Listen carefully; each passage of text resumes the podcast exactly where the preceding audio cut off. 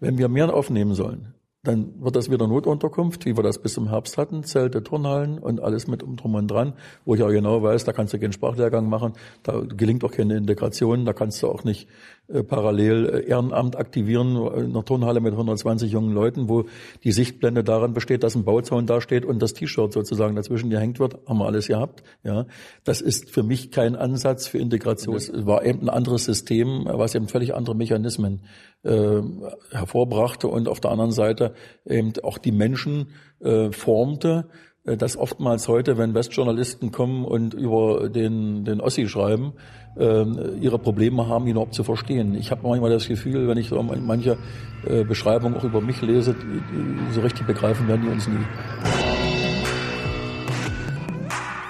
So, eine neue Folge Junge Naiv. Wir sind in Magdeburg, in der neuen alten Staatskanzlei. Das ist die Staatskanzlei, die war früher vor der Wiedervereinigung keine Staatskanzlei, hier hat der Kaiser zu seinen Zeiten residiert, wenn er mal nach Magdeburg gekommen ist. Hier war ja eine große Garnison und eine große Festung. Mhm. Aber das ist ja 1918 zu Ende gegangen, ist auch gut so. Und jetzt sind Demokraten hier. So, du bist hier der Chef in der Staatskanzlei. Ich bin hier nicht der Chef der Staatskanzlei, sondern ich bin der Ministerpräsident. Äh, da gibt es verfassungsmäßig überall einen Unterschied. Der Chef der Staatskanzlei ist der Chef der Staatskanzlei, der auch bei uns Staatsminister heißt. Mhm. Äh, der also mit seiner Staatskanzlei ein eigenes Ministerium darstellt, auch mit Sonderaufgaben wie zum Beispiel Breitbanderschließung oder Filmförderung.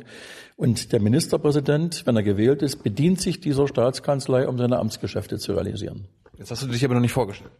Ich bin Rainer Haseloff. Okay. Ja. Wie, wie, wie lange bist du schon Ministerpräsident? Ich bin jetzt fast fünf Jahre Ministerpräsident, bin aber schon 14 Jahre in der Landesregierung, erst als Staatssekretär tätig gewesen, dann war ich fünf Jahre Wirtschaftsminister und jetzt bin ich seit 2011 Ministerpräsident. Ja, und ich wohne allerdings nicht hier und wohne auch nicht in Magdeburg, sondern bin Wittenberger. Bin also da in der Region Wittenberg auch geboren worden und werde da auch irgendwann, so spät wie möglich natürlich, mein Leben beenden. Du bist also ein Ossi?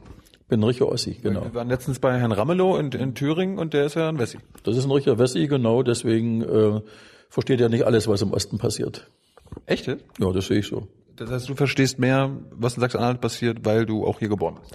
Ja, das ist aber genau äh, umgedreht genauso. Wenn ich jetzt nach Nordrhein-Westfalen gehen würde, würde die Frau Kraft sicherlich äh, ihre Landsmannschaft besser verstehen als ich, der ich äh, also mal zugewandert bin.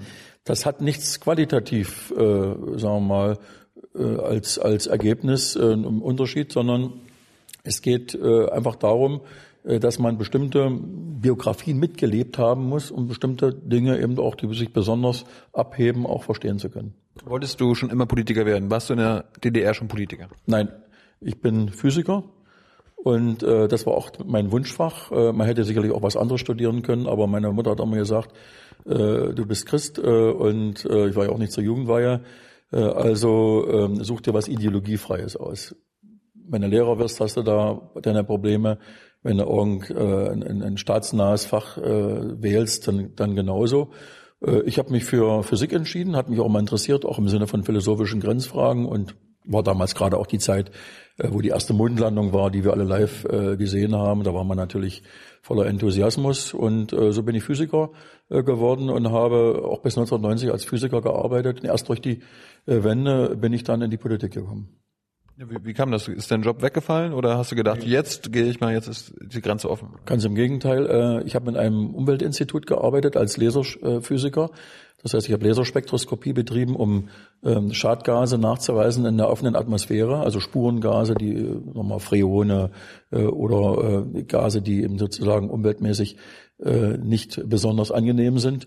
Und ähm, dann, ich war kirchlich engagiert, bis heute noch und über kirchliche Gruppen, äh, die auch die Gottesdienste für Erneuerung in Wittenberg mit organisiert haben. Da zählte zu der Gruppe auch Friedrich Schollermer mit dazu auf der evangelischen Seite, aber auch unser katholischer Pfarrer und auch meine Wenigkeit haben da diese Sachen mit äh, organisiert während der ganzen Wendezeit. Äh, und dann waren die ersten Kommunalwahlen. Meine Frau und ich, auch mein Bruder, haben sich aufstellen lassen für Stadtrat und Kreistag und dann sind wir reingewählt worden und schwuppdiwupp sind dann sozusagen weitere Entscheidungsprozesse gelaufen und da war man plötzlich hauptamtlich, damals noch in der Kommunalpolitik. Ich wurde also äh, stellvertretender Landrat. Warum CDU damals? Das C war das Entscheidende auch das ganze Leben äh, lang, äh, weil die, die SED war sozusagen eine atheistische Partei. Mhm. Äh, man musste aus der Kirche austreten, wenn man über diesen Weg seine Karriere in dem alten System machte. Äh, wir sind, äh, ich sag mal, sehr stark engagiert im katholischen Leben. Also ich bin katholisch erzogen, meine Mutter stammt aus Oberschlesien. Und deswegen ist das bis heute auch für uns das tragende Element. Und das C ist bis heute auch, was meine heutige politische Orientierung anbelangt, schon sehr, sehr prägend. Hm. So, aber hat ja dann doch noch eine Zeit gedauert, bis du Ministerpräsident wurdest. Wie, also du hast gesagt, du warst in der Regierung vorher. Also ja, ich habe also ähm, dann, wie gesagt, über den Kreistag bin ich dann aus dem Kreistag heraus äh, zum stellvertretenden Landrat gewählt worden und ähm, war dann auch gleichzeitig äh, Wirtschaftsdezernent, hatte viel mit äh, Arbeitsmarkt zu tun, weil ja damals die großen Betriebe alle äh, umstrukturiert wurden, teilweise abgewickelt wurden. Und da hatte ich Kontakt mit aus dem Westen kommenden Arbeitsamtsdirektoren, die bei uns in Wittenberg als sogenannte Konsulenten, also als, als äh, Führungskräfte, aber äh, zeitlich begrenzte Hilfskräfte sozusagen tätig waren. Und die haben mich dann angesprochen, haben gesagt, willst du die nicht bewerben, weil diese Stellen werden jetzt ja offiziell besetzt. Äh, und wir haben doch das Verfahren bisher gemanagt, hier auch Chemiebetrieb äh, umstrukturieren und so weiter, äh, macht er das hauptamtlich. Und da habe ich mich damals beworben. Und dann bin ich 1992 als einer der ersten Ostdeutschen äh, zum Behördenleiter der Bundesagentur für Arbeit im Arbeitsamt Wittenberg geworden und äh, habe das zehn Jahre gemacht. In der Zeit war Wolfgang Böhmer, der ja auch Wittenberger ist, äh, erst äh, Minister in der ersten Legislaturperiode, dann acht Jahre in der Opposition und ist dann 2002 zum Ministerpräsidenten gewählt worden. Und der hat mich dann angerufen und hat gesagt, ich brauche äh, einen Staatssekretär für Wirtschaft und Arbeit. Hätten Sie nicht Lust, äh, das zu machen? Mhm. Und da hatte ich 30 Sekunden Zeit, habe mich meine Frau angeguckt, die hat zwar mit den Augen geheult, aber ich habe dann zugesagt und äh, ich muss dann sagen. Hast du gegen deine Frau entschieden? Äh, naja, so kann man es nicht sagen, aber zumindestens war ihr klar, äh, dass der Job ja der Arbeitsort an Magdeburg ist und nicht mehr Wittenberg. Mhm. Äh, ich habe es aber mit ihr gemeinsam geschafft, dass wir den Lebensmittelpunkt Wittenberg immer aufrechterhalten haben äh, und äh, ich da auch sozusagen bis heute noch wohne. So. Und ich meine, das ist ganz interessant, wenn du ein, Arbeitsamt geleitet hast und äh, Physiker bist, das bringt dir dein Fachwissen was in deinem, in deinem Sein als Ministerpräsident? Also ich kann mir vorstellen, irgendwie Klimawandel oder äh, Arbeitsmarkt. Also äh, erstmal der, der Sprung vom Arbeitsamtsdirektor zum Staatssekretär war fast nahtlos, äh, weil es die gleiche Aufgabenstellung war. Äh, ja, Wirtschaft, Arbeitsmarkt, äh, auch Beschäftigungsmaßnahmen organisieren, Arbeitslosigkeit runter, wie die war damals noch mehr als doppelt so hoch wie heute. Wir haben hier wirklich auch was bewegt und ich konnte also mit dem Wissen, was ich zehn Jahre lang hatte, äh, wirklich was äh, in den Funktionen auch bewirken äh, bis heute, dass wir die niedrigste Arbeitslosigkeit seit der Wiedervereinigung haben. Wie, Aber die Entscheidung, wie hoch ist die? Ne? Die liegt so etwas über zehn Prozent. Wird im, Sommer dann wieder unter zehn Prozent liegen, wird noch ein Weilchen dauern, aber es ist jedes Jahr sind ein, zwei Punkte runtergekommen. Die, die Frage ging aber hin, ob mir mein, mein Physiker-Dasein etwas äh, genutzt hat. Ja, äh, weil ja im Wirtschaftsministerium auch die ganze Technologie- und Innovationsförderung ist. Das heißt also, all das, was äh, im Bereich äh, der, der Innovationen aus den Hochschulen heraus in der Wirtschaft durch Neugründungen, durch Start-ups äh, zu organisieren war, musste ja auch fachlich bewertet werden, ob es eine Zukunft hat oder nicht. Mhm. Zum Beispiel habe ich mich auch damals stark gemacht für Solar Valley, also für die erneuerbaren Energien. Nicht nur was Windkraft anbelangt, sondern wir haben ja Solar Valley in Sachsen-Anhalt, wo nach wie vor immer noch die, die Forschung für Solarzellen äh, stattfindet.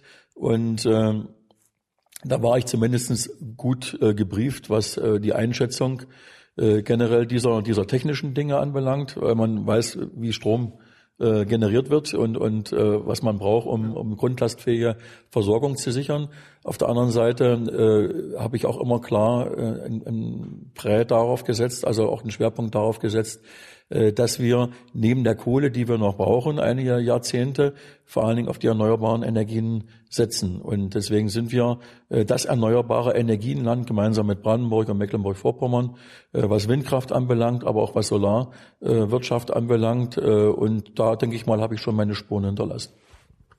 Was du in der DDR irgendwie was in der DDR, äh, in der Armee warst du wahrscheinlich, oder? Ich bin äh, 1972 äh, mit dem Abitur fertig geworden und bin dann eingezogen worden. Äh, bin aber dann nach einem knappen halben Jahr äh, nach einer Gelbsucht entlassen worden. Ja, also aus medizinischen Gründen. Äh, konnte dann Gott sei Dank das Studium äh, ein Jahr vorziehen. Normalerweise war ich erst äh, für ein Jahr später immatrikuliert Dadurch, dass ich aber während des Studiums es abgelehnt hatte, Reserveoffizier zu machen, ähm, war das dann so, dass ich dann nach dem Studium äh, nochmal eingezogen werden sollte für die ganze Zeit. Da habe ich mich dann mit einem Rechtsanwalt gegen gewehrt. Äh, zur, zum Dank dafür bin ich dann nochmal nach einem Jahr nach Prora verbracht worden. Wer weiß, was damals Prora hieß, in dem Sperrgebiet. Äh, dann, die Nazi-Hochburg auf Rügen. Ja, das war in, den 30er Jahren äh, Kraft durch Freude, also Nazi-Vorbereitung des Krieges mit allem drum und dran.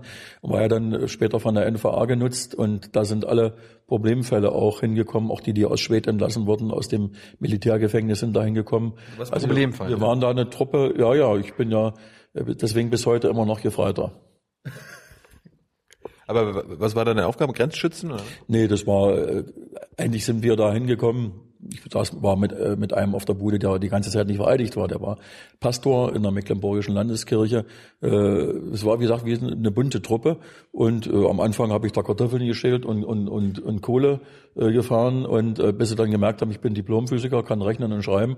Und dann bin ich da an dem Stab äh, zum, zum Erstellen von Listen eingesetzt worden. Es war eigentlich, wenn man es will, äh, in der Biografie ein verlorenes Jahr, zumal mein erster Sohn geboren war. Der war, als ich eingezogen wurde, das zweite Mal fünf Monate alt und als ich nach einem Jahr zurückkam, hat er mich als Onkel angeredet. Das war also schon eine Tragödie, menschlich auch. Ja, auch ähm, wir waren ja auch frisch verheiratet und so weiter.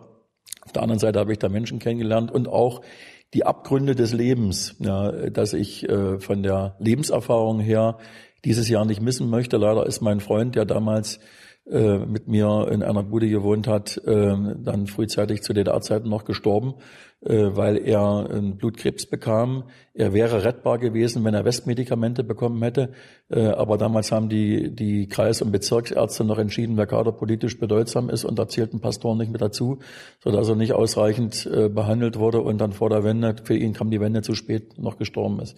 Und äh, das tut mir bis heute noch leid, weil wir uns gegenseitig auch seelisch gestützt haben und auch Bibelarbeit selbst in der, in der Kaserne gemacht haben. Also ähm, das sind so Erfahrungen, die kann man heute einem Westdeutschen kaum erzählen. Das sind äh, Dinge, die auch nicht in das Normalraster, was so durch Spielfilme äh, und, und Serien geht, äh, abgebildet werden, sondern ähm, das Leben, was wir hatten, auch in der Diktaturerfahrung, war wesentlich komplexer und differenzierter und muss mal extra nochmal dokumentiert werden. Für meine Enkel habe ich mir mal vorgenommen, dass ich das mal aufschreibe. Wäre vielleicht was für eine MDR oder sowas. Ja, das, äh, ich weiß nicht, ob der MDR sich dafür interessiert. Die, die haben ja auch alle ihre Formate, äh, die festgelegt sind. Ich will nur damit sagen, das Leben war auf der einen Seite wesentlich eingeschränkter und, äh, sagen wir mal, äh, düsterer äh, als heute. Aber es war nicht weniger komplex und es war eben ein anderes System, was eben völlig andere Mechanismen äh, hervorbrachte und auf der anderen Seite eben auch die Menschen äh, formte, äh, dass oftmals heute, wenn Westjournalisten kommen und über den, den Ossi schreiben, äh, ihre Probleme haben, ihn überhaupt zu verstehen. Ich habe manchmal das Gefühl, wenn ich so manche äh, Beschreibungen auch über mich lese, so richtig begreifen werden die uns nie. Wie beschreibt man nicht denn? Na gut, äh, teilweise technokratisch, gut, weil man logischerweise durch den Ursprungsberuf äh, ein eigenes Wording hat.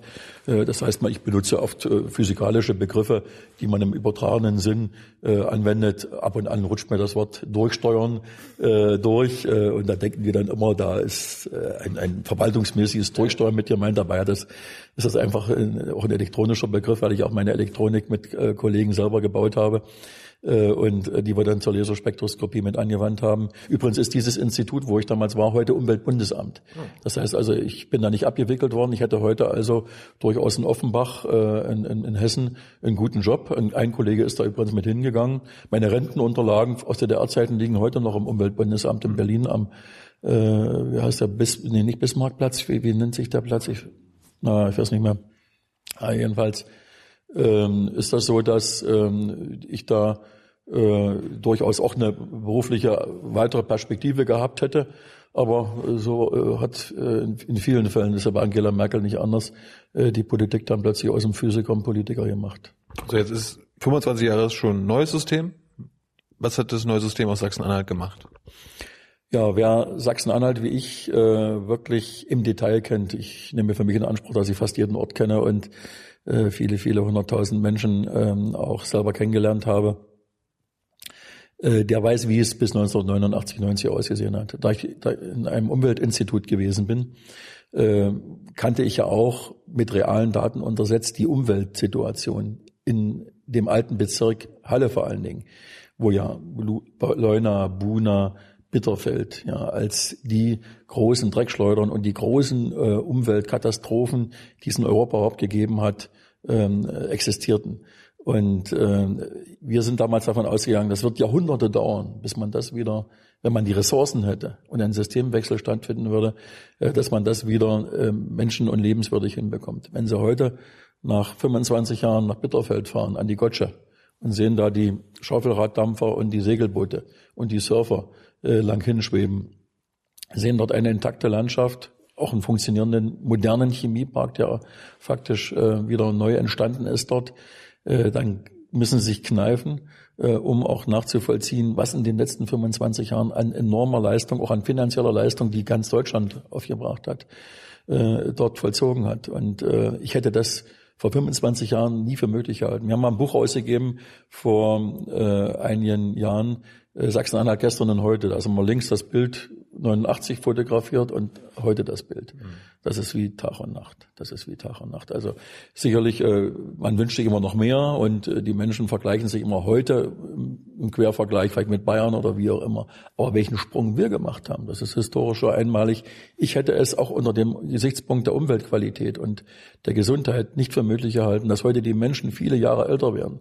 Äh, dass man heute aus, aus Bitterfeld-Wolfen, wenn die einen Antrag stellen würden, einen Luftkurort machen könnte. Das wäre zu DDR-Zeiten unvorstellbar gewesen. Aber sind die Einwohner Sachsen-Anhalts, sind das Sachsen-Anhaltiner, ja, ne? Die Sachsen, die Anhaltiner sind ähm, aus der Dynastie der Anhaltiner, also des Anhalter Fürstenhauses, der äh, Anhalter Bahnhof in Berlin. Der Sachsen-Anhalter ist sozusagen äh, der Sachse oder der Anhalter, ergänzt durch die Altenmark im Norden und durch die kursächsischen äh, Gebiete, äh, die, die das alte Sachsen ausmachen. In der Mitte Metalle und, und Magdeburg haben wir noch erzbischöfliche Gebiete äh, bis 1815 zumindestens beziehungsweise teilweise bis zum Dreißigjährigen Krieg. Aber glaubst du, dass deine Einwohner genauso ein positives Bild vom heutigen Sachsen-Anhalt zeichnen würden wie du? Ähm, der Sachsen-Anhalter, ich sage mal vorsichtig, ist etwas ähm, kritischer immer in der aktuellen Gesamtsituation. Man sieht das daran, wenn wir Sachsen-Anhalt-Monitor haben, dann wird nochmal gefragt, wie ist denn Ihre persönliche Situation? Die ist so um die 70 Prozent positiv. Dann fragt man, aber wie geht's denn dem Land und Deutschland? Dann fällt das auf 30 Prozent maximal runter. Das heißt, man hat auch durch die Medien wieder gespiegelt das Gefühl, dass alles noch ziemlich schwierig ist. Obwohl man das in seiner eigenen Biografie durchaus als Sprung erlebt hat im positiven Sinne. Das heißt nicht, dass es nicht auch Schicksale gegeben hat, äh, wo die nie wieder aus, äh, aus dem Knick gekommen sind, weil sie, äh, sagen wir mal, arbeitsmarktlich keine Chance hatten. Ich habe ja als Arbeitsamtsdirektor viele auch Tragödien erlebt, dass eben, äh, sagen wir mal, durch äh, sagen wir nicht, marktgängige Qualifikationen Menschen den Neustart, wenn sie gerade 50, 55 gewesen sind, nicht mehr geschafft haben. Also Dauer- und Langzeitarbeitslosigkeit die Folge war. Aber grundsätzlich, auch was jetzt die nachwachsende Generation anbelangt, äh, ist schon, was die individuelle Abfrage anbelangt, der Sachsen-Anhalter mit seinem persönlichen Leben zufrieden. Und äh, inwieweit er das für das gesamte Land auch unterstellen würde. Das hängt auch wesentlich davon ab, äh, dass die Medien, auch die eigenen, ja, im Lande, das, sagen wir mal, bei aller Selbstkritik äh, und, und konstruktiven kritischen Begleitung einfach auch mal würdigen sollten. Vielleicht sollte man ab und zu mal auch ein Kamerateam äh, mal nach Rumänien, nach, nach äh, Bulgarien oder auch nach, nach Kleinen Polen, also das ist der südöstliche Teil Polens, in Richtung äh, des früheren Ostblocks gelegen, gehört ja heute zur Europäischen Union. Aber dass man sich diese Gegenden mal ansieht, äh, um mal zu erleben, wie es auch hätte nach dem Zusammenbruch des Kommunismus uns ergehen können und wie wir doch jetzt leben. Ja. Wer sind deine politischen Gegner in Sachsen-Anhalt? Ach, ich spreche. Äh, Bist du hier der König oder hast du hast du hast du Konkurrent? Äh, natürlich Konkurrent hat man in der Partei äh, äh, und in, in der Demokratie immer. Hm äh, im Sinne dessen, dass Demokratie ja von äh, Wettbewerb lebt, innerparteilich, als auch äh, zwischen den Parteien. Das ist ja be bewusst so gewollt. Also wenn wir das nicht hätten, äh, dann müsste man das sofort äh, anschalten und, und in Gang setzen, weil nur von der, von der Alternative und von den Wechselmöglichkeiten äh, lebt ja äh, eine vitale Demokratie, die auch Fehler korrigieren kann. Äh, und wenn man, wie gesagt, nicht die gleichen, ähm, äh, sagen wir, die, die Fehler durch die gleichen korrigieren lässt, äh, muss es ja jederzeit auch eine neue Regierungskonstellation äh, geben, die man herbeiwählen kann, um als Bürger äh, dann auch das Gefühl zu haben, es geht weiter. Also das ist äh, okay. Ich spreche aber, darauf wollte ich eigentlich hinaus, nicht von Gegner, sondern es sind Konkurrenten. Äh, weil Gegner, das ist für uns als äh, ehemalige DDR-Bürger einfach belastet. Wir hatten eben den Klassenfeind äh, als Gegner, äh, der uns vernichten will und dem wir Paroli bieten sollen und der den Weltfrieden gefährdet äh, und so weiter und so fort. Das sind alles so verbrauchte, auch ideologisch äh, überformte Klischees, äh, die man, ähm, sagen wir mal, auch weglegen soll. Manche Rituale in der heutigen Demokratie halte ich auch für äh, inzwischen überflüssig, weil sie aus dem letzten Jahrtausend stammen, äh, auch was so westdeutsche Wahlkampfrituale anbelangt. Deswegen habe ich mir eigentlich vorgenommen, bei allen Zusatzthemen, die man und Terminen, die man jetzt machen muss, äh, eigentlich bis zum Wahltag normal weiterzuarbeiten, äh, zumal wir ja auch viele, viele Themen äh, jetzt zu bewältigen haben, äh, die äh, ausschließlich einen Wahlkampf ja nicht zulassen, sondern wo man einfach äh, Regierungshandeln zeigen muss. Das heißt, die, die Linken und AfD sind auch nicht deine Gegner, sondern schlicht Konkurrenten. Ich lehne deren ähm, äh, die, die Ideologie zum Beispiel der Linken ab. Ich halte das, die gesellschaftspolitische Vorstellung, die sie haben, äh, halte ich für schon mal ausprobiert und gescheitert und möchte das eigentlich nicht nochmal, auch versuchsweise nicht und in Teilen äh, haben. Äh, auf der anderen Seite äh, sage ich, äh, ich werde alles dafür tun, dass sie nicht an die Regierungsmacht kommen. Äh, aber auf der anderen Seite wiederum heißt es für mich, äh, dass ich von der menschlichen Seite her sie als mit einer eigenen und klaren und gleichen Würde ähm, versehe, äh, wie äh, das die Verfassung auch erfordert. Und das ist auch mein christliches Menschenbild, so dass ich also an dieser Stelle von Gegner und, und, und, und äh, den Begrifflichkeiten Abstand nehme, die, die ich, sagen wir mal, für despektierlich halte. Und die AfD? Die AfD äh, ist für mich keine Partei. Das ist für mich, äh, jetzt, wahrscheinlich könntest du da jetzt Besenstiele hinstellen, äh, da würden die genauso gewählt werden. Das ist für mich ein Sammelbecken äh, von, äh, von Leuten, die unzufrieden sind mit den Etablierten und die ähm, als Wähler sozusagen einfach äh, jemanden eine Quittung geben wollen, weil sie bestimmte Teile äh, der, der aktiven Politik nicht mittragen. So, und da sage ich, äh, da müssen wir uns überlegen, was haben wir da falsch gemacht. Das sind eigentlich Wähler von uns, äh, den, den etablierten Parteien. Äh, warum sind die jetzt bei der letzten Umfrage mit 17 Prozent von der Fahne gegangen? Und 17 Prozent? 17 Prozent, ja. Im Westen sind sie auch zweistellig. Also ich denke mal, momentan die Umfragen in Rheinland-Pfalz, in Baden-Württemberg 12, 13 Prozent. Äh, und äh, das heißt, es ist bundesweit derzeit zweistellig überall. Äh, und da müssen wir uns generell, das ist ja auch ein Signal in Richtung Berlin, äh, fragen, äh, was, welche Hausaufgaben haben wir da nicht gemacht? Da fiel mir auch einiges ein, äh, was wir momentan, wir mal, suboptimal machen, um es mal freundlich auszudrücken. Also nicht so ideal.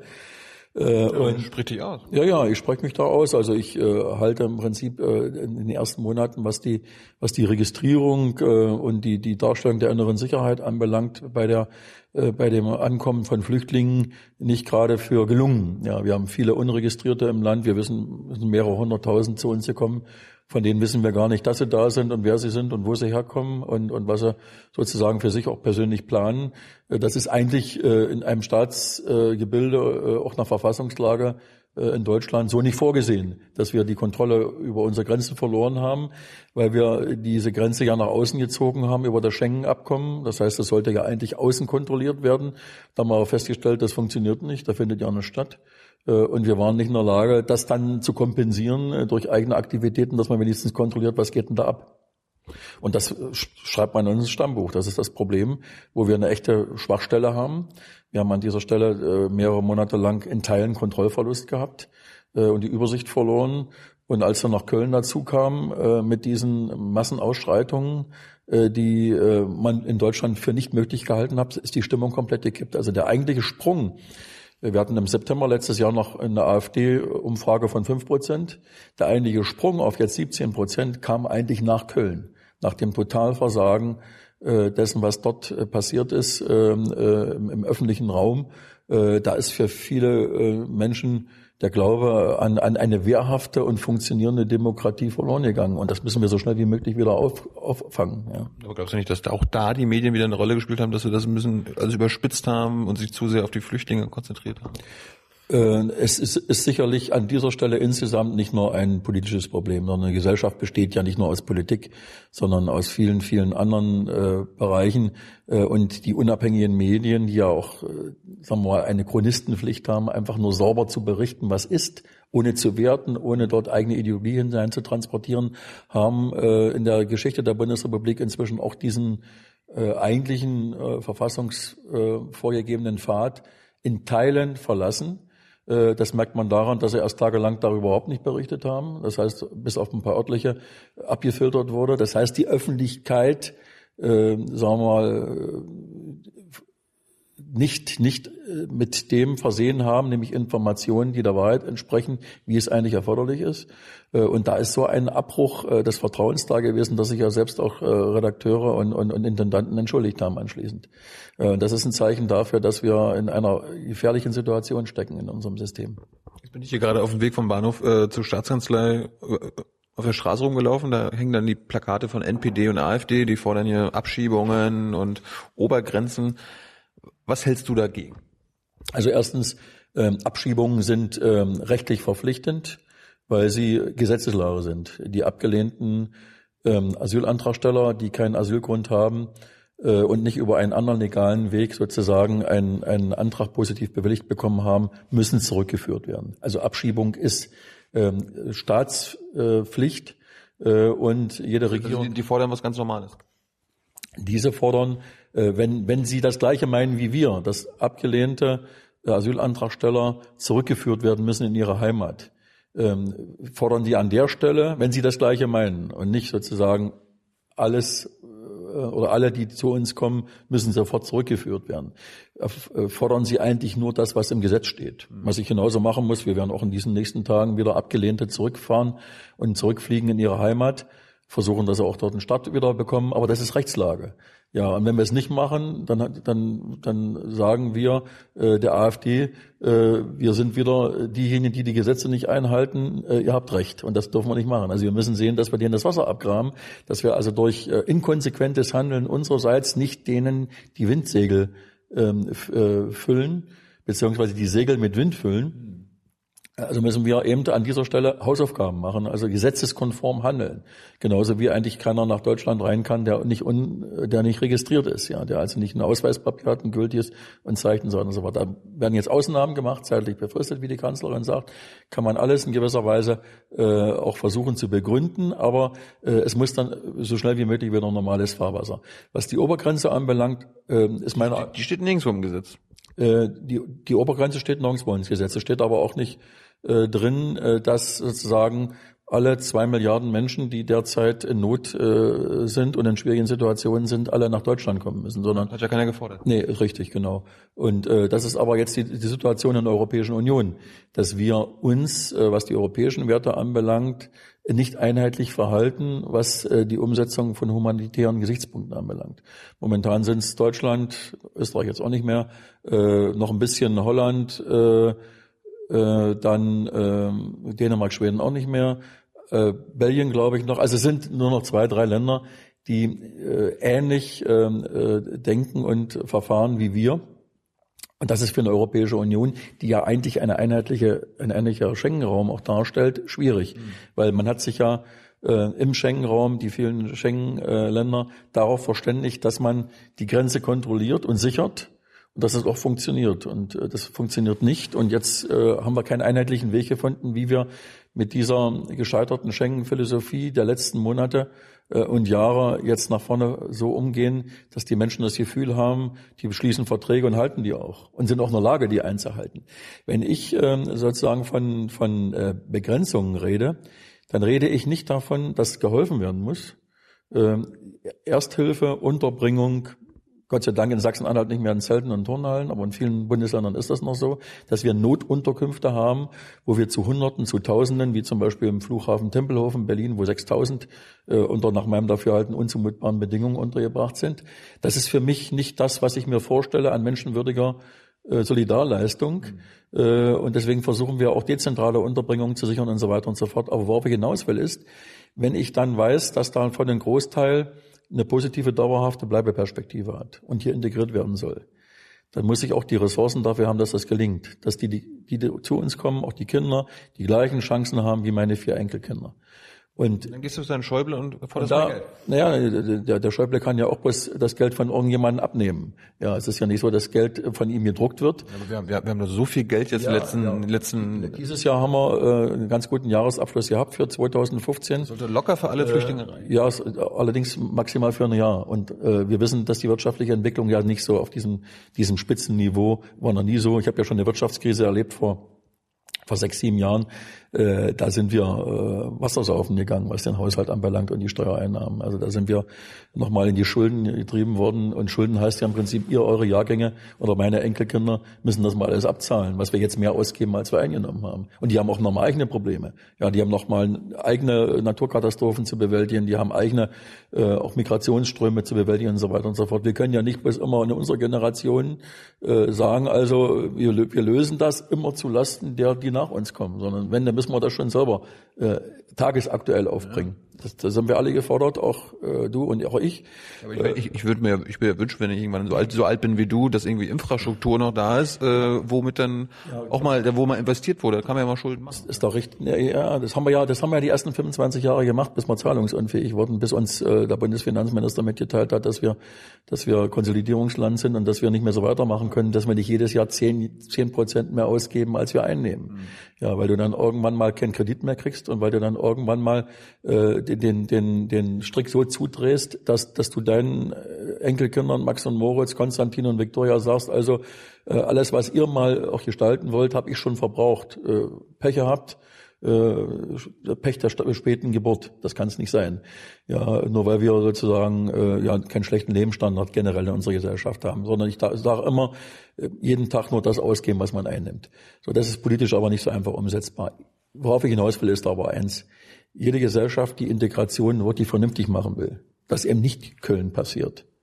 Dass, eben, dass wir plötzlich feststellen, dass Zehntausende, mittlerweile Hunderttausende nicht integriert sind, sondern im Prinzip maximal als friedliche Koexistenz irgendwo in einer Parallelgesellschaft leben, wo, wo immer wieder mal was hochknallen kann, wo wir dann plötzlich uns angucken und sagen, was haben wir denn da alles verabsäumt in den letzten Jahren.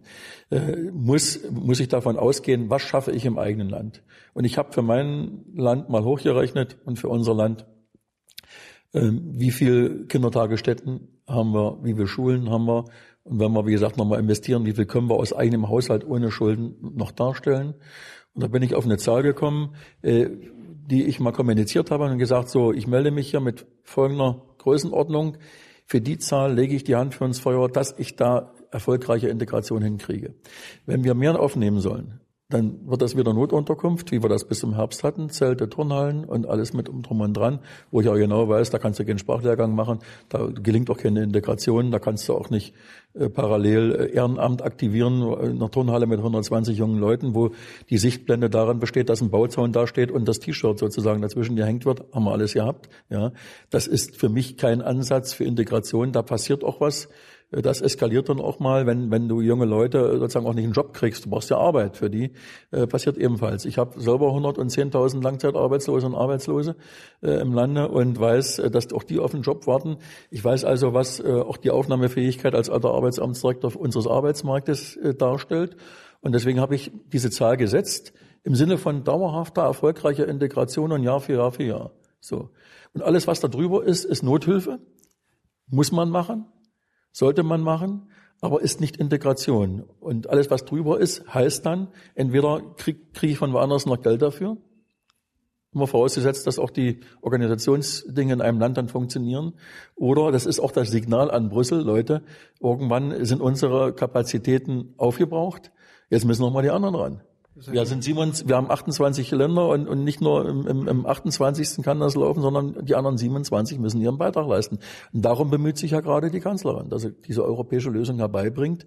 Äh, aber unabhängig davon müssen die Flüchtlingszahlen runter, weil es macht ja auch keinen Sinn, ähm, dass, dass äh, sagen wir mal, dort äh, eine Entvölkerung stattfindet und diese, diese Länder wie Syrien und so weiter nie wieder eine Chance haben, auch mit jungen Leuten etwas aufzubauen. Wir, wir können ja nicht davon ausgehen, dass es das da war, dass es da Wüste wird, sondern ich habe selber syrische Freunde, die in Dessau leben und mit deren, deren Schicksal ich ja auch die ganzen Jahre mit begleitet habe, die ähm, das Krieg, das weißt du. Ja, ja, aber nicht darum, darum ja, flüchten ja, die. Ja, ist, ja, das, das, ich, deswegen sind die ja da, meine ja, Freunde. Ja. ja, deswegen unterstütze ich die ja auch, ja. Äh, und, aber, aber, du, aber du sagst nur bis zu bestimmten Grenzen. Ja, das, der, der Krieg ist, kann aber nicht die Dauerlösung sein. Ja, aber, das, aber, aber noch ist der Krieg dort? Da? Ja, aber die, die Flüchtlinge, die jetzt kommen, haben erstmal mit den akuten Kampfhandlungen dort weniger etwas zu tun, sondern die kommen, sie kommen, nee, sie kommen mehrheitlich aus den, aus den Lagern zum Beispiel, aus den, aus den Flüchtlingslagern, äh, aus dem Libanon, aus äh, Jordanien und aus der Türkei. Und da ist der Fehler gemacht worden. Die wären ja noch da und wären dann sozusagen auch relativ schnell wieder in ihre Heimat bei, bei Frieden zurückgekehrt, äh, wenn, wenn äh, die UNO dort, so, sagen wir mal, die, die Finanzierung auch der, der Lebensmittel und so weiter und so fort gewährleistet hätte. Und das ist zusammengebrochen. Das heißt, wir kriegen jetzt eine Sache äh, jetzt äh, auch als Europa als Problem wo die Weltgemeinschaft insgesamt und die UNO äh, vor allen Dingen äh, versagt hat, was das vernünftige Unterbringen dort äh, in diesen Flüchtlingslagern anbelangt. Äh, denn äh, in Teilen ist es ja so, sie wechseln vom Zelt ins Zelt. Äh, es ist nicht so, dass sie da einen qualitativen Sprung haben, äh, sondern äh, dadurch, dass eben äh, die eigentlichen vorgesehenen Tagesrationen nicht mehr aufrechterhalten wurden, äh, sind die in einer Situation, dass sie nach jahrelanger Unterbringung dort sich jetzt auf den Weg gemacht haben, haben gesagt, also wir werden nicht mehr satt hier, jetzt müssen wir losziehen. Ja, es ist also der wesentlich kleinerer Teil, der unmittelbar aus den Kampfgebieten dort kommt. Äh, und da weiß ich sehr genau Bescheid, weil ich, äh, wie gesagt, bin gut, sagen wir mal, mit, mit Syrern vernetzt, die bei uns im Lande sind und kenne also auch alle Fallgestaltungen, auch die ganzen Frontlinien, die da verlaufen und so weiter. Das ist wesentlich komplexer, als bei uns manchmal in so drei Minuten Tagesschau äh, plötzlich uns dort abgebildet wird. Und deswegen sage ich, das Leben ist immer bunter. Ja.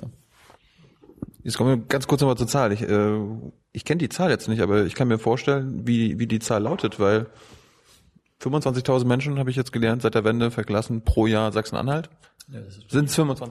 Nein, wir, wir das, das, das, ja. wird, das wird doch logisch. Für jeden, letzten, jedes Jahr 25.000 neue. In den letzten, äh, in den letzten ähm, zwei Jahren haben wir mehr Zuwanderung als Abwanderung ohne Flüchtlinge.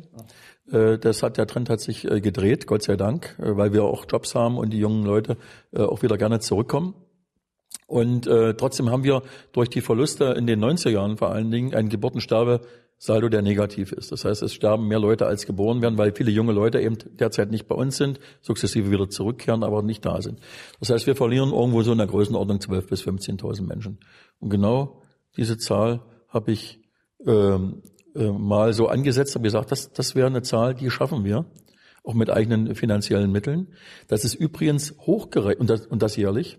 Du, also du ja. beziehst auf den Status quo, also so, so wie die Bedingungen jetzt sind. Ja, genau. Ich sage immer, das, was ich jetzt kann, ohne betteln zu müssen, was ich jetzt mit meinen Leuten schaffe, wo ich Wohnungen habe, wo ich auch Jobs habe und so weiter und so fort. Gelingende Integration, nicht Nothilfe. Ich kann Zelte aufstellen, kann man alles machen. Aber Integration heißt, die sollen vernünftig bei uns leben, Arbeit, Familie, alles drum und dran. Und, und, so, und, und da, aber ganz kurz, nur Verständnis, wenn mehr kommen sollen, dann, müssen wir, dann, dann, dann müsst ihr, müsst ihr bessere Bedingungen haben. Äh, dann, dann müssen wir bessere Bedingungen haben, beziehungsweise dann kommen wir wieder in den Notmodus, wie das in Baden-Württemberg der Fall ist, wo sie wieder in Zelten sitzen äh, und wo, wo dann Parallelgesellschaften wachsen, weil die jungen Leute keine Perspektive haben. So, die andere Sache ist die, äh, wenn ich jetzt solche Zahlen nenne, wenn ich das hochrechne auf Deutschland, sind das jährlich 400.000. Nur? Ja jährlich 400.000, die dauerhaft integrierbar sind. Und diese Zahl ist bisher die höchste, wenn ich jetzt mal nur Sachsen-Anhalt von unten rechne, die überhaupt bisher politisch diskutiert wurde. Ich bin sozusagen Spitzenreiter im Sinne der Integrationsbereitschaft unseres Landes, wo ich sage, das schaffen wir. Bernd Seehofer. Doppelt so. Und auch äh, die Kanzlerin versucht bezüglich dessen, was Europa aufnehmen soll auf Dauer, ebenfalls sich auf keine Zahl festzulegen. Ich weiß aber, dass sie ebenfalls dieses als schon fast problematisch ansieht. Ja, äh, solche Zahlen dauerhaft auch zu integrieren. Mhm. Das heißt, ich bin bezüglich meiner Argumentation derjenige, der hier am, am nachhaltigsten und, und, und, und am offensivsten und selbstbewusstesten bisher nach vorne gegangen ist. Immer unter dem Gesichtspunkt. Trennung zwischen, was schaffe ich dauerhaft zu integrieren, so wie ich das auch für meine Enkelkinder von Standard her wünsche.